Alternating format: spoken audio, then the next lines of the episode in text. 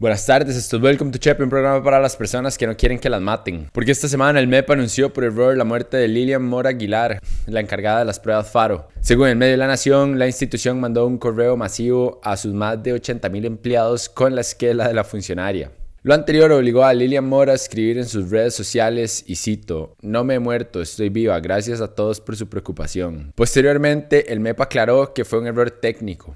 Y a mí lo único que se me viene a la cabeza es que puta de pasa al MEP. Por favor, ya dejen de hacer estupideces. No quiero hablar más de ustedes. Por favor, no me obliguen. En otros temas, les cuento que a inicios de esta semana 21 diputados se ausentaron de la sesión legislativa.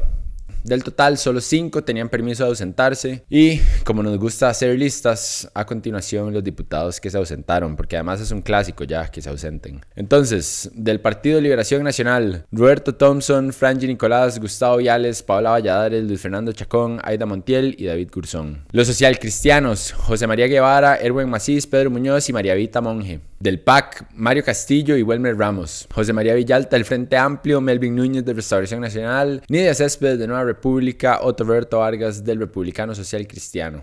Y los independientes Dragos Donalescu, Eric Rodríguez Steller, Ivonne Acuña y Soy Laolio. Como siempre les recuerdo, cuando los diputados se ausentan, pierden la dieta de ese día, pero más allá de eso no hay ninguna sanción o castigo. Lo más lindo de todo es que la idea era usar la segunda parte de esa sesión para continuar con el primer debate del proyecto de la reforma al empleo público, pero como no hubo quórum no se discutió en su momento. Con eso dicho, un día después, el martes 7, se aprobó el proyecto de ley marco de empleo público con 36 votos a favor y 8 en contra. Les recuerdo que este proyecto ya se había aprobado en primer debate el 17 de junio de este año, pero la sala constitucional señaló una serie de vicios que tuvieron que ser resueltos por la Comisión de Asuntos de Constitucionalidad. Esa comisión elaboró un nuevo texto que fue el que se aprobó. Ya en episodios anteriores les he explicado qué fue lo que se cambió, entonces los invito a que vean episodios anteriores si quieren saber más del tema. El siguiente paso, según le explicó el diputado del PUSC, Pedro Muñoz, a la Nación, es realizar una segunda consulta al Tribunal Constitucional, el cual tiene 30 días para responder. Luego hay otra consulta que se le tiene que realizar a la Corte Suprema.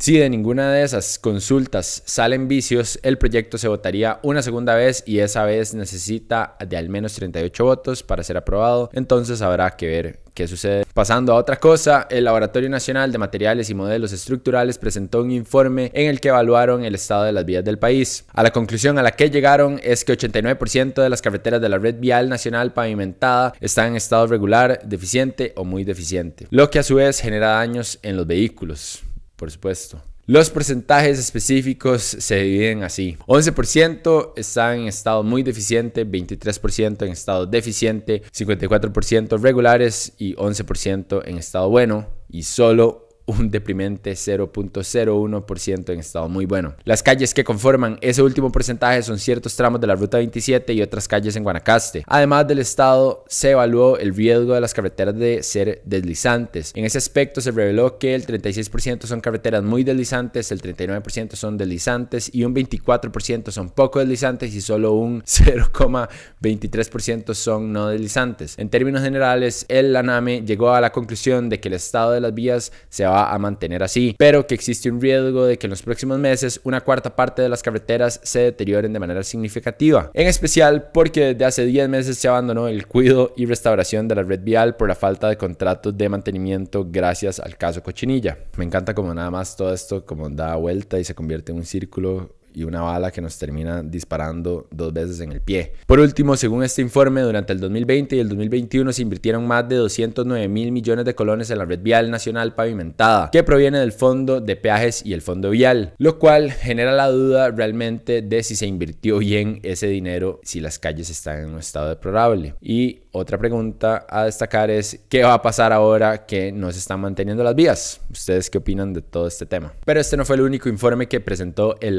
También presentaron uno en el que se reveló que el CONAVI gastó 14.606 millones de colones en obras que en vez de mejorar la condición de las vías, no solo no hicieron mejoras reales, sino que las empeoraron. Bienvenidos a Chepe. Estos pagos se catalogan como inversiones ineficientes, ya que en realidad lo único para lo que sirven es para retrasar el deterioro de las calles, no solucionar el problema de raíz. Según el informe, se realizaron trabajos en más de 812 kilómetros que no eran necesarios. Quién sabe, ¿verdad? ¿Por qué? Del dinero total, más de 3.500 millones de colones se usaron para trabajar en 165.16 kilómetros que solo generaron una mejora parcial de la condición de la calle y los restantes 11.000 millones de colones se invirtieron en proyectos que dejaron peor el estado de la calle. Parece que este tipo de inversiones se hacen un poco a la ligera, ¿no les parece? También es importante que sepan que si el estado de las carreteras se mantiene en abandono, como está sucediendo en este momento, se tendrían que invertir más de 235 mil millones de colones para dejarlas en la misma condición en la que estaban a finales de 2020.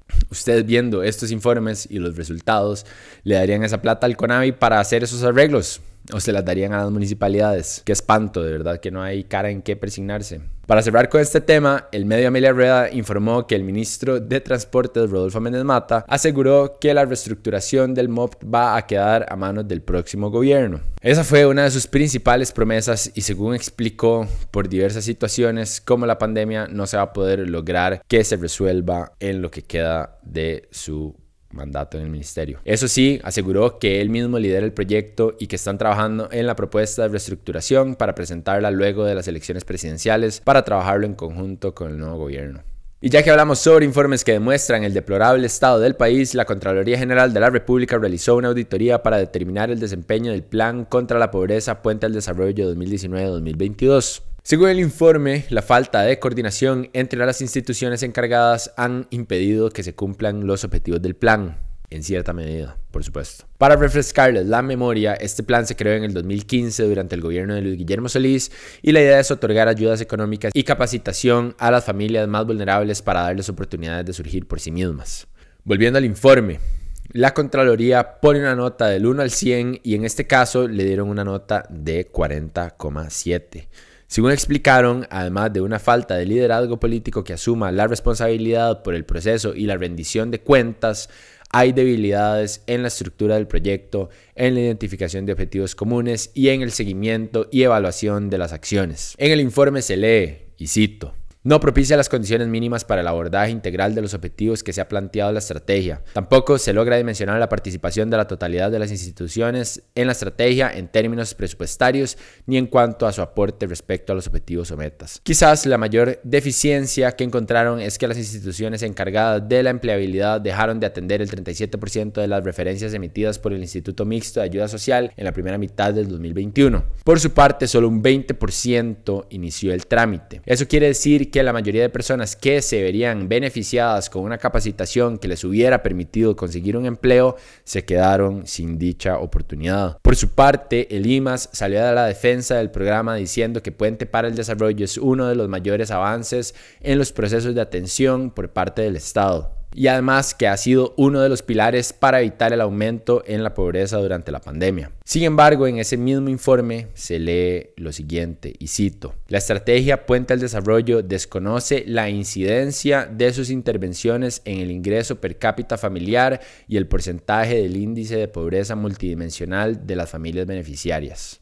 Este programa consistió en 3.806 familias egresadas de Puente para el Desarrollo, a las cuales se les dio una atención promedio de 28 meses y una inversión de 7.417 millones de colones. Entonces, ¿A quién le creemos? ¿A Limas o a la Contraloría General de la República? ¿O a ambos en cierta medida? ¿Ustedes qué opinan de este tema? ¿Les preocupa la ineficiencia institucional que se ha revelado en los últimos días? O en las últimas semanas, la verdad, o en el último mes, porque esto ha sido un desastre. ¿Saben quiénes sí cumplen sus objetivos? Nosotros, por eso es importante que nos apoyen. Si les gusta Welcome to Chepe o cualquier otro contenido que hagamos en No pasa nada, los instamos a que por favor nos ayuden a mantener nuestra existencia. Si nos siguen en Instagram, por favor suscríbanse a YouTube y si aún no nos siguen en Instagram, por favor háganlo. Perdón por ser un necio con esto, pero si ya hacen todo eso nos vendría súper bien que se suscriban a nuestro Patreon, donde nos pueden ayudar a partir de 3 dólares al mes, que viene siendo el equivalente de invitar a un compa a una vibra al mes. Eso para nosotros hace toda la diferencia ya que nuestro proyecto es un emprendimiento independiente y queremos mantenerlo así. Además, si se convierten en nuestros patrons van a tener acceso a contenido extra en el que no hay ningún tipo de restricciones y nos pueden sugerir qué temas tratar, pueden hablar con nosotros y tener más injerencia en el contenido que desarrollamos.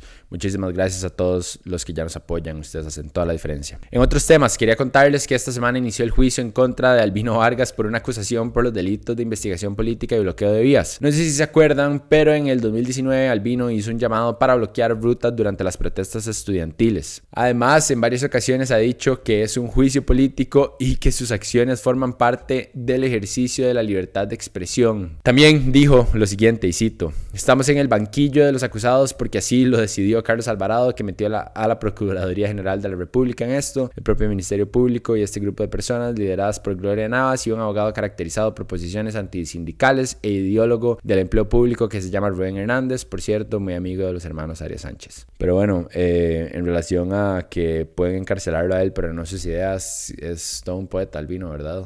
Y bueno, como ya dije, Albino rechazó los cargos y dijo, y cito, rechazo categóricamente que aquí se me presentara casi que como un vulgar terrorista, cuando, señora jueza, este cristiano que a usted le habla, me siento hijo de la Constitución de 1949 y de los valores que la misma representa. Este juicio comenzó esta semana y está programado hasta el próximo viernes 10 de diciembre, entonces los vamos a estar actualizando al respecto en el próximo episodio. Quería preguntarles, ¿ustedes qué opinan de Albino Vargas, de su desempeño como líder sindical? ¿A ustedes les gustaría que Albino lo represente en un sindicato? En otros temas, y no sé si lo vieron, pero esta semana la entrevista que le hicimos al candidato presidencial por el Partido Liberal Progresista se viralizó en Twitter. La red de cuidado infantil. Esto para mí es una de las barbaridades más acabadas que, que, que yo he visto.